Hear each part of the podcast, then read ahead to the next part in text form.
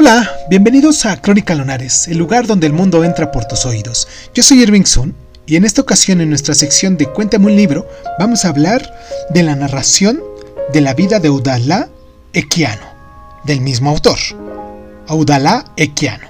Comenzamos.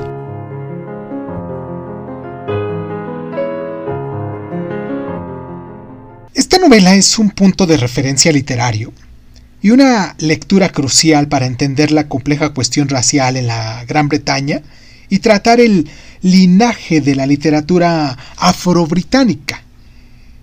Es el primer relato escrito en inglés y en primera persona que trata el tema del tráfico de esclavos transatlántico e intenta plasmar todos los horrores de la experiencia para justificar e impulsar el movimiento abolicionista. En un clima político y literario hostil, el éxito y la popularidad de la obra de Keanu contribuyeron a dar alas a ese movimiento.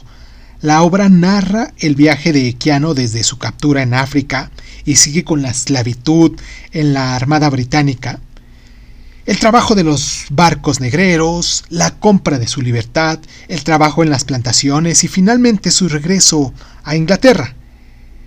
El autor se embarca en una meditación religiosa explícita durante la que va forjando su identidad, que es conscientemente inglesa y africana, un detalle que queda patente en la elección de sus nombres, y mientras participaba en viajes abolicionistas, en publicaciones y en público, el autor se refería a sí mismo como Gustavus Vassa.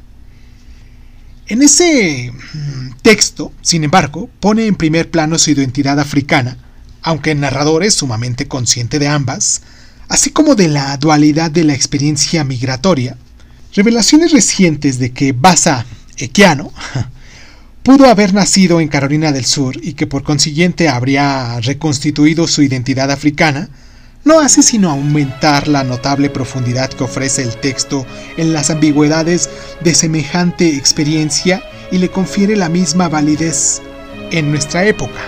¿No lo creen?